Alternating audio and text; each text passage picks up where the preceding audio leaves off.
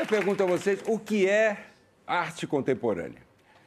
Bom, a arte contemporânea está em constante evolução, né? a cada dia surgem novas tendências, novas formas de expressão, novos artistas. Hoje em dia existe um número incalculável de artistas contemporâneos. Você anda pela rua, mesmo sem saber, você cruza diariamente com artistas. E para quem é leigo, a gente, a gente nunca sabe quando que nós estamos diante, não sei se vocês já perceberam, diante de uma obra de arte.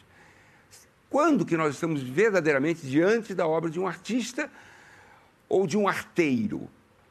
É, desculpe aí o, o trocadilho. Mas aí vem os especialistas. E eles sentenciam, determinam, dizem que sim, que esta obra deve ser colocada em museu, que outras devem ser é, levadas para que colecionadores as adquiram, levadas para galerias.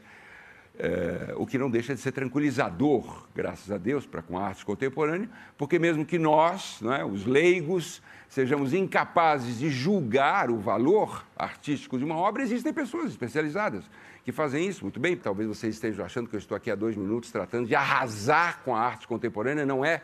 Absolutamente, eu tenho que frisar, por favor, esta não é a minha intenção. É, eu sei que é fácil, é até demagógico dizer que não há nada que preste na arte de hoje. Isso não é verdade. Não é verdade. Existem artistas de valor, eu conheço, vários, acredito que vocês também conheçam artistas, e não são poucos os artistas cujo projeto é honesto, é sincero, é admirável e respeitável. Como, por exemplo, Beatriz Milhazes e Vicky Muniz. Marcos Caruso. Que maravilha! Tirando esse finzinho apresentando Beatriz Milhazes e Vic Muniz, esse é um trecho, um fragmento de O Escândalo Philippe Dussart. Uma peça deliciosa, uma provocação cômica em forma de conferência sobre a arte contemporânea. Então vamos avançar nessa conversa em algumas perguntas levantadas agora nesse breve monólogo. Diante do que já foi dito ali no início, no monólogo, Vicky, Beatriz, de pessoas que se perguntam o que é arte, o que não é, precisam um aval de um especialista, de um conhecedor. Vocês já devem ter se é, defrontado com pessoas perguntando isso para vocês, ou não? Achei engraçado uma coisa que você disse. Você usou a expressão nós, os leigos, né? Uma expressão bastante usada. Eu acho que isso é, é complicado, né? Porque a pessoa, quando está lidando com arte contemporânea, está sempre, sempre lidando da, do ponto de vista da pessoa que não conhece aquilo. Né? Eu posso dizer que eu venho dos dois lados. Eu venho de uma família que não, eu não convivi com arte na minha infância. A primeira vez que os meus pais pisaram no museu, numa galeria, foi para vir numa exposição minha. Né? E eu penso, sei lá, com o convívio com esse mundo, né? eu penso justamente o contrário. Eu acho que a arte permeia as nossas vidas de maneiras mais inusitadas. E nós não somos, nós não somos tão leigos assim, né? Tem, tem estudos que dizem que o, o ser humano começa a enxergar, começa a ver com algumas horas de vida, ele já está adquirindo é, informação visual de uma forma bastante sofisticada. E tem aquela coisa de, de do século XX ter virado a arte de cabeça para baixo e de um público de cabeça para baixo, de, de, do avesso, e de um público que chega num, num museu, por exemplo, e fala assim: ah, mas isso aí meu filho faria igual. Já ouviram essa frase, né? Aí você tem que explicar que não, seu filho não faria igual, que aquilo é um processo. Beatriz, explica pra gente. Bom, eu acho que a arte ela é uma manifestação humana, né? E ela ela tá ela permeia a nossa vida, como o Vic falou agora há pouco, e é basicamente ela necessita exatamente da razão, né? Da consciência, do que aqui você está se dispondo a desenvolver. Então, eu acho que, como qualquer criança, qualquer ser vivo, ou mesmo objeto, se ele cair, também é uma manifestação. Contudo, ele dificilmente vai conseguir desenvolver um projeto, um trabalho, e sim aí criar história. É, eu sou filha de advogado e uma professora de História da Arte, então eu cresci num universo de, de conviver com o que exatamente podemos é, desenvolver a nível de história. E por que que então a história da humanidade está tão relacionada à história da arte? E nesse aspecto falamos da arte como um todo, não é só artes plásticas. Eu acho que todas as manifestações artísticas elas necessitam de um pensamento, de uma razão, de uma intenção, para que então possamos é, criar algo e que bom que a gente pode inventar algo. A arte tem é, essa função de tirar as pessoas do lugar comum, de fazer elas reagirem a uma realidade que às vezes elas já estão um pouco já sedadas em relação àquilo, sabe? É, é, esses modelos eles são difíceis, eles são é, tiram um pouco da você tem que sair para você poder absorver aquilo. É, é, é, difícil dizer, né? Mas é, geralmente essa, as pessoas têm essa opinião contrária é, acho que vai ter um pouco disso. Mas eu acho que vocês dois não estão aqui por acaso, porque vocês são dois exemplos de artistas brasileiros que harmoniosamente combinam um sucesso nas altas vendas, no alto mercado e comunicação popular. E que você tem essa prática de busca de democratização da arte. Qual é a importância disso para você? Na... Para mim, muito importante, porque é coisa de acesso. Eu acho que arte não é privilégio, arte é direito, né? Você as pessoas às vezes não entram numa galeria porque elas não, não sabem o que vão encontrar, ou no museu porque não sabem o que vão encontrar lá dentro. E ficam intimidadas por é. eventualmente não saber. A história do lixo extraordinário é um pouco mais pessoal. As pessoas ah, falam de um projeto social, uma coisa altruísta. Não é bem assim, não. Eu, eu comecei a fazer exposições retro, retrospectivas e comecei a fazer livros com a história do meu trabalho. Você pensar, quando eu comecei a trabalhar como artista, a ideia era virar artista. Depois de 20 anos você está fazendo isso, você já é artista. Por que, você continua fazendo isso? Né? Eu precisava de, de, de, uma prova. E eu procurei essa prova é, fazendo esse projeto com pessoas que não tinham nenhum contato com arte, não, tinham, não, não sabiam de nada. Sobre...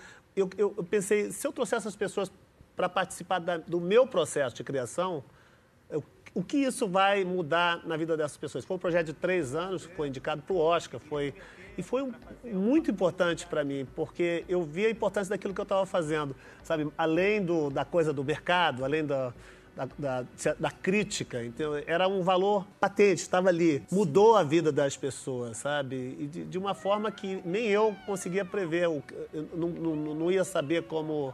Que era, era muito empírico, muito experimental, que isso podia dar completamente errado também. Sabe, essas pessoas podiam, no fim das contas, falar: arte é uma porcaria.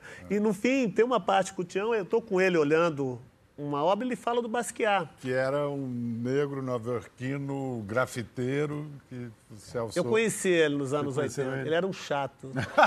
ele era insuportável, cara. Um cara muito sentido? metido. Chato metido. metido. Todo metido. mundo faz coisas. Basquiat é incrível. Ele era... Eu, o, o Keith Harris, ele era... Eu não gostava dele, cara. Eu tento, mas é um bom pintor.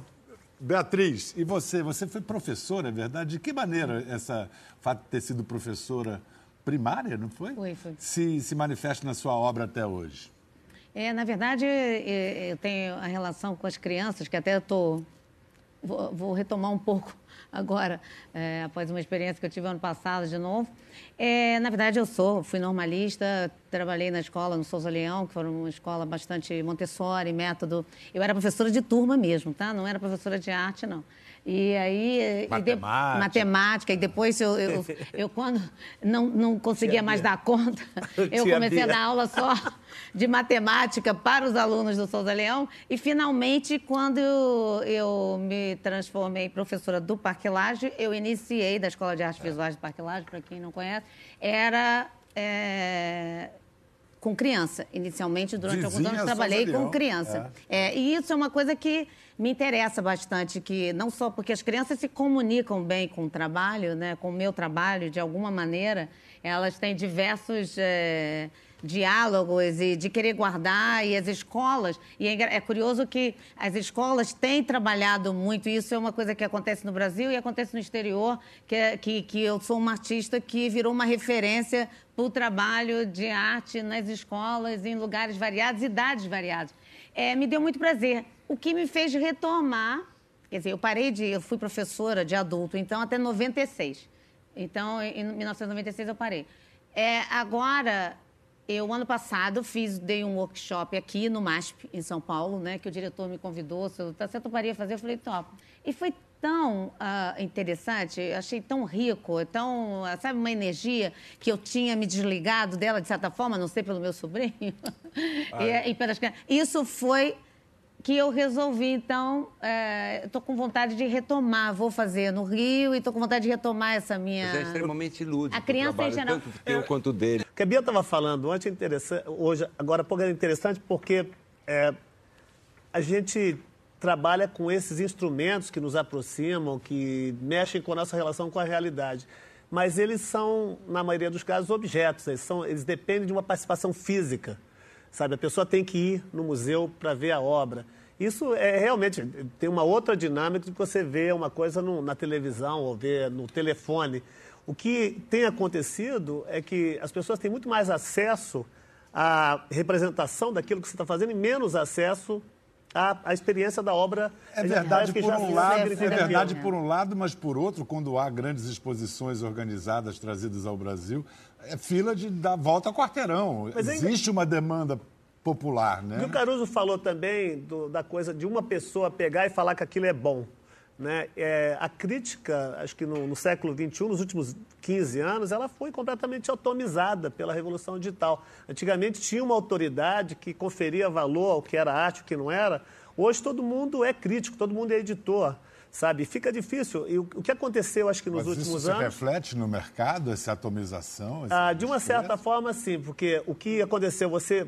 Os valores, os valores migraram de uma coisa qualitativa, né, que antigamente isso é boa arte, isso é, existiam movimentos, para valores mais quantitativos. Aqui, hoje em dia, o, o valor de uma imagem ele está na quantidade de, de, de, likes que essa, essa imagem recebe no Instagram ou na, na quantidade de, de, dólares que ela recebe num leilão. A quantidade de likes que você tem no Instagram tem relação com o valor da eu sua não mostro arte no Instagram, pois é, justamente eu porque tá? eu, eu acho que tira um pouco a, o valor da experiência física. Geralmente eu ponho, eu coloco fotos como todo mundo coloca, foto de gato, foto de comida. Você falou das filas né, em museus, isso é realmente está acontecendo com mais e mais frequência. As pessoas estão visitando museus por causa da proliferação de, de informação sobre exposições e tudo.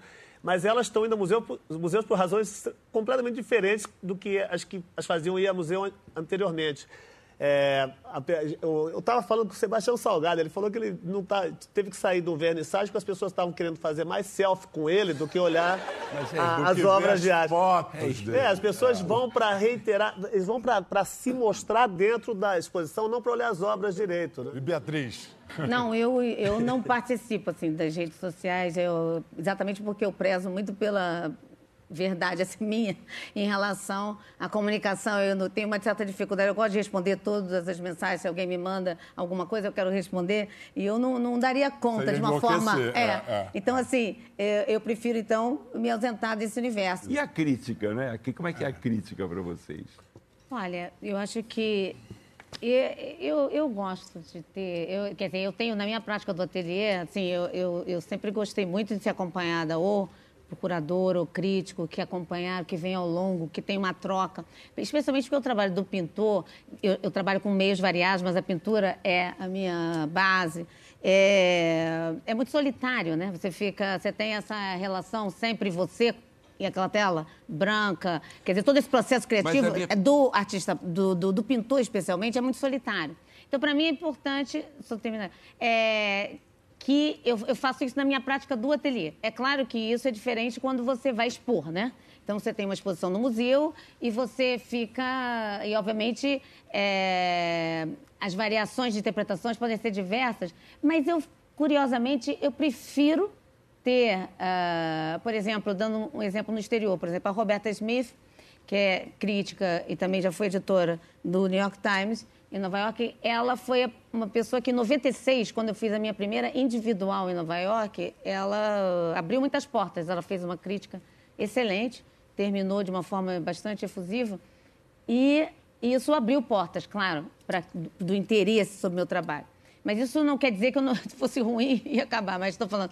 Ela, a partir dali, ela acompanha até hoje. Eu acabei de fazer uma mostra em 2015 em Nova York e ela escreveu de novo e ela sempre se mantém acompanhando. Eu nunca encontrei, nunca falei com ela, pessoalmente. Olha que engraçado. A mesma Roberta Smith fez uma crítica horrorosa do meu trabalho, abriu um monte de porta também. A crítica horrorosa? é, foi. Ela fez uma crítica muito elaborada, sucinta, cheia de nuances. E ela falou tudo, ela estava certa em cada ponto que ela fez. Ela só que no fim ela decidiu que aquilo não era bom. Mas eu concordei com tudo que ela falou sobre o trabalho, ela só não gostou daquilo. A conclusão... Eu acho que é, a conclusão foi essa. Eu acho assim, é, eu, eu já tive críticas positivas do meu trabalho, eu não vou falar de quem, feitos por, por um, um, um repórter local, que eu detestei o fato daquela pessoa gostar do meu trabalho, porque eu odiava a pessoa, Já sabe? Eu, eu tinha um ódio Isso terrível pela, pelo Caruso. Já aconteceu com você como ator? Você detestar uma crítica positiva? De eu detestar uma crítica positiva? Nunca, claro que não. Claro, eu vou detestar uma crítica. Voltando a Felipe Dussar, qual foi a grande malandragem, a picaretagem dele com o mercado? Não, ele não Falando foi de- picareta absolutamente. Ele não foi picareta. Não é- foi picareta. O Felipe Sá não foi picareta, não. Ele é um cara que ele começou eh, como copista, foi ti- copiando as, as obras e foi tirando os personagens da frente. E ele foi só Grandes pintando o clássicos fundo. da pintura. Todos os grandes clássicos da pintura. Ele tirou A o Mona banho de Lisa. Diana, ele tirou a Diana. No, no- no- no- na Mona Lisa, ele tirou a Mona Lisa, deixou o fundo e foi pintando fundos. Você chegou a fazer uma coisa assim, né? Fiz, fiz. Eu É, faço fez o fundo do quadro. Você fez, mas você fez o fundo. Continuo fazendo. Você inclusive. continua fazendo o fundo, mas é o fundo do quadro. É, a verso. parte de trás. do O quadro. verso, é. É, Mas ele não. Ele, ele pintava o fundo da obra mesmo, copiava, copiava. Depois ele foi, além de tirar, ele, de tirar os personagens, ele foi tirando a obra. E a tela foi ficando branca e depois ele tirou a tela. E ele vendeu o nada. Que é diferente daquela exposição que houve em 1958 do Yves Klein, Klein, é. o Yves Klein, que expôs o vazio. O Felipe de Sarre expõe o nada. E aí, qual é o valor que você dá para o nada? Aí a gente tem que recomeçar de novo. E como é que você. E aí o museu- tem que aferir o processo. Foi igual o Malevite, chegou É. no quadrado branco. Sobre branco, aí temos que recomeçar, porque Pois é. E aí um grande museu comprou o nada e o nada foi exposto. E para você expor o nada, como é que você expõe o nada? Você precisa pelo menos de uma sala inteira para ele, não pode ter nenhum extintor de incêndio do lado. Se puser alguma coisa ao lado do nada, o nada Deixa passa- de ser nada. Deixa de ser nada. E isso criou um escândalo Como extraordinário. a crítica reagiu ao nada exposto? Maravilhoso, porque o discurso, é isso é que eu acho Ele que é fez edições do nada? Não, não fez. O nada Não. é único? Não, porque o escândalo, aí é que tá. Esse é que foi o grande escândalo, porque Ele vendeu nada duas vezes. ele morreu antes de vender o nada. e o resto vocês vão ter que ver a É diferente. Tá vendo? O, o- o- o teu. Essa eu gostei. Esse artista, ele acabou vendendo nada. A gente começou não vendendo nada. Viu, Bial? Eu costumo dizer que a, que a Bia, a Bia, ela sabe disso. Né, que eu, eu- as pessoas chegam pra mim e falam, nossa, como é que. você-" Eu falei, olha, eu comecei, eu, eu levei 20 anos pra fazer sucesso da noite pro dia. E você levou um tiro. Que história foi essa? Diga, esse tiro que você levou te levou à arte? Não, não. Ah. O tiro me levou pro hospital. Que história foi essa, Bi? Eu acho que foi o caso de, de- o, tiro me levou para o hospital, mas foi um mal entendido. A pessoa me, eu, foi- eu tentei apartar uma briga. A pessoa Aqui que em estava São Paulo? foi em São Paulo e a pessoa que estava a vítima achou que eu era o agressor e o agressor fugiu. E ele tentou atirar na primeira pessoa que, que ele viu que estava vestido de, de preto, né? Tá Vestido de preto até Por hoje. Não acaso. aprendo nada, né? É, e aí, é, no caso, ele, esse- essa pessoa me, me, me pagou as, as despesas hospitalares, reconheceu que tinha feito um erro e me deu um dinheiro que eu fui para os Estados Unidos em 82. Se eu não tivesse tomado esse tiro, eu provavelmente não ia estar aqui falando com você. Mas olha lá, foi- aí você foi para os Estados Unidos e lá você começou a sua carreira artística. Ah, mas Nova antes eu fiz muita coisa, viu? Eu, por exemplo, você Mais tava- um Mas tiro que não em Nova história. York. É, É, não, eu Mais um trabalhava- tiro que entrou para a Você história. estava falando da- da- da- do que o artista faz, né? Eu, eu trabalhava de moldureiro e tinha uns artistas chineses que estavam ganhando muito dinheiro fazendo paisagem e vendendo. E aí colocavam numa moldura bonitinha e vendia para loja de imóveis, assim, lá no Midwest, qualquer lugar. Falei, vou fazer também. Então eu, era, eu comecei a fazer, eh, pintar batalhas navais. E eu tinha uma biografia, meu nome era Blanchard. É, Blanchard tinha nascido da Inglaterra, tinha estudado na Holanda. E eu, eu fui Blanchard durante uns três anos. Eu pintei, pintei mais ou menos uns 60 Blanchard. Vendia bem o Blanchard? Vendia, baratinho, né? Eu ganhava uma grana vendendo, eu sendo o Blanchard. E outro dia eu encontrei um Blanchard numa, numa galeria, cara. Valorizou? Aumentou de preço, cara. Eu quase comprei, mas eu falei, ah, Queria apimentar um pouco a discussão, porque eu acho que essa pergunta, o que é arte contemporânea, na verdade, ela é um preâmbulo, ela é, ela é o início para outras questões, como, por exemplo, quanto vale a obra de arte e por que, que aquela obra de arte vale. Essa questão do mercado, né, se, é, da questão do leilão, no caso, né, que esse preço foi atingido num leilão da Sotheby's, é, no meu caso foi um processo que foi ocorrendo em relação a. Nos anos 80, meu, eu não vendi absolutamente nada. Início dos anos 90, eu comecei a minha internacionalização, né? eu tenho uma carreira internacional. E, e foi nos anos 90, vamos dizer, que eu comecei a vender os meus trabalhos. E, e isso veio num crescendo no sentido seguinte: eu uh, sempre prezo e preservei e continuo preservando a minha relação com o trabalho no ateliê. Então, o que acontece? É, tudo, toda a decorrência, tudo que se desenvolveu, se desenvolveu a partir dessa relação. Então, basicamente, o que ocorreu foi que, é, enquanto nos anos 80 eu não tinha ninguém muito interessado no meu trabalho, início dos anos 90 não tinha, a partir do, da abertura aqui e internacional, ela foi, essa audiência e esse interesse, ele foi cada vez aumentando mais. Só que meu trabalho continuou seguindo a rota que ele seguiria, vendendo ou não. A nossa parte é criar essas obras, elas vendem no, no chamado mercado primário, Exato. a yeah. É? preços... É, é, ele que a gente, nós eu só atuamos nesse primário, mercado. vocês ainda têm um contato. Exato, é, exatamente. Você, é. você, Sim, você combina com o galerista, os preços e tudo. Por exemplo, é, tem, existem obras minhas que conseguiram muito, muito valor no, no, no leilão, mas o que eu, eu procuro fazer, eu procuro não permitir que isso influencie os, as minhas obras no mercado primário. Eu ainda, o preço que eu cobro pelas minhas obras é o preço que eu pagaria. Entendeu? Acho que eu não ia conseguir pagar isso, porque tanto Marcos que eu não Caruso, tenho. você consome arte? Você compra? Não, não compro. Eu tenho algumas isso, coisas. Cara? Não, compro pouco. Compro pouco. Você vai a teatro? a sua peça ainda não foi. Não, mas não é. A gente. Vou ter que ir agora. Desculpa. Você vai ter que ir agora. Tem que ir agora, obrigado. Não, eu tenho coisas, eu tenho, eu tenho uma Tarsila, eu tenho umas coisas legais, eu tenho umas. Eu tenho, eu tenho, eu tenho Tomiotaque, eu tenho umas coisas legais, mas eu não sou consumidor. Tenho, tenho, é legal. Ainda não cheguei a ter nenhum de vocês, né? Talvez só aqui numa selfie que eu possa ter vocês comigo, mas de qualquer maneira eu não sou consumidor, mas eu sou um grande, um grande apreciador grande apreciador. Bom, para a gente começar a arrematar, será que essa pergunta vai ser respondida da mesma maneira por vocês três? Um ator, dois artistas plásticos? Para quem vocês fazem arte? Eu? Vou responder que nem ele, eu tenho certeza. Você vai copiar minha resposta? eu, eu faço arte para quem prende a respiração e se surpreende com alguma coisa. Eu faço arte para tocar alguém e alguém faça assim. Esse é o meu interesse. É o prender da respiração de, um, de uma pessoa na plateia. Não, essa coisa de prender a respiração tem a ver o que, que, com a ideia do sublime, né?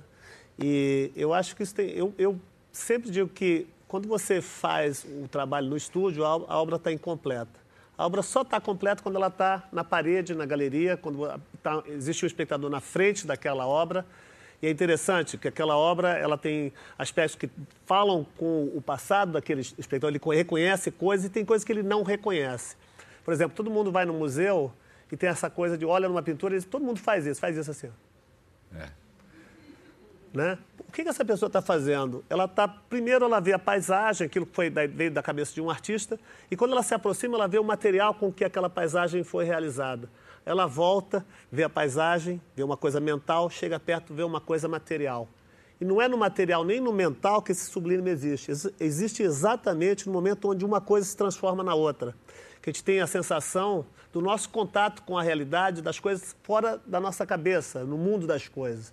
Quando a gente atravessa esse momento, é justamente quando a gente consegue ver o que relaciona essas coisas materiais com as coisas mentais.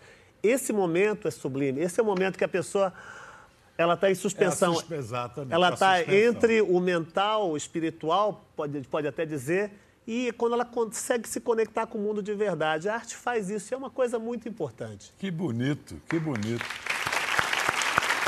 Beatriz, gostaria de acrescentar alguma coisa? Difícil, né? não, eu acho que é, eu não tenho nenhuma in- intenção de mudar o mundo, mas eu acho que a eu faço, eu acho que a arte ela muda as pessoas e as pessoas podem mudar o mundo.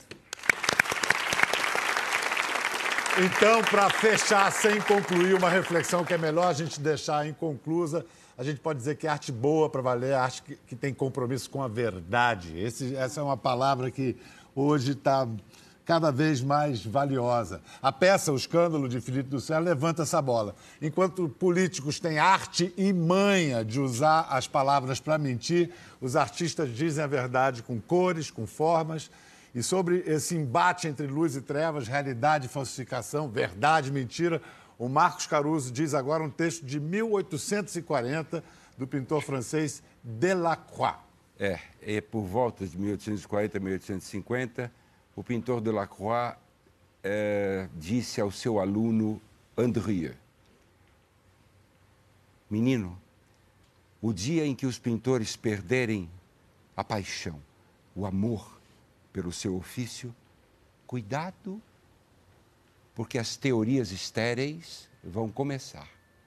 Quando os pintores não conseguirem mais co- colocar os seus pensamentos através de cores, através de formas, cuidado, porque os homens que manipulam as palavras vão vencer os pintores. E esse é um pensamento extremamente atual, porque há quanto tempo que homens que manipulam palavras vêm enganando os pintores? Aliás, há quanto tempo que os homens que manipulam as palavras vêm nos enganando? é? Porque é com palavras que mentiras são fabricadas diariamente. É com palavras, palavras escritas, faladas, que mentiras são fabricadas todos os dias pela política, pela economia, pela especulação no mercado das artes, pela especulação financeira, pela especulação imobiliária. É com palavras mentirosas que, de repente, hoje em dia, nada vira alguma coisa e ainda custa uma fortuna. Arte mesmo!